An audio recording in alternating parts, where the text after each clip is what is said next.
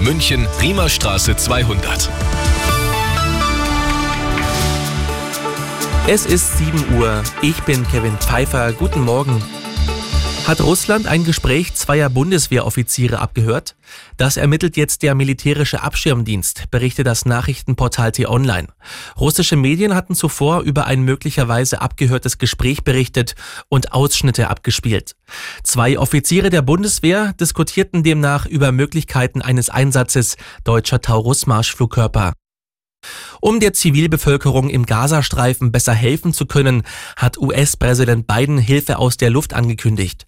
Lebensmittel und Hilfsgüter sollen gemeinsam mit Jordanien und anderen aus der Luft abgeworfen werden. Biden betonte auch, dass mehr Hilfsgüter auf dem Landweg in das Gebiet gebracht werden müssen. Wir werden darauf bestehen, dass Israel mehr Lastwagen zur Verfügung stellt, damit mehr Menschen die Hilfe bekommen, die sie brauchen, so der 81-Jährige. Mehr als 100 Menschen sind nach Angaben von Bürgerrechtlern bei den Trauerveranstaltungen für Kreml-Kritiker Nawalny festgenommen worden. Die meisten Verhaftungen gab es demnach in der sibirischen Millionenstadt Novosibirsk.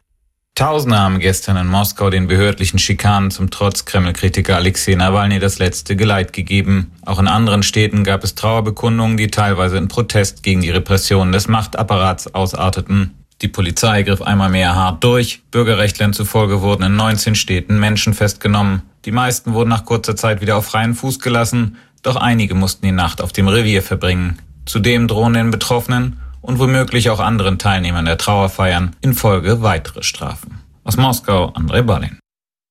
Nächster Rückschlag für den FC Bayern in der Fußball-Bundesliga.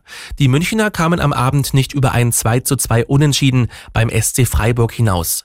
Der Abstand auf Tabellenführer Leverkusen könnte sich am Sonntag auf 10 Punkte vergrößern, sollte die Werkself in Köln gewinnen.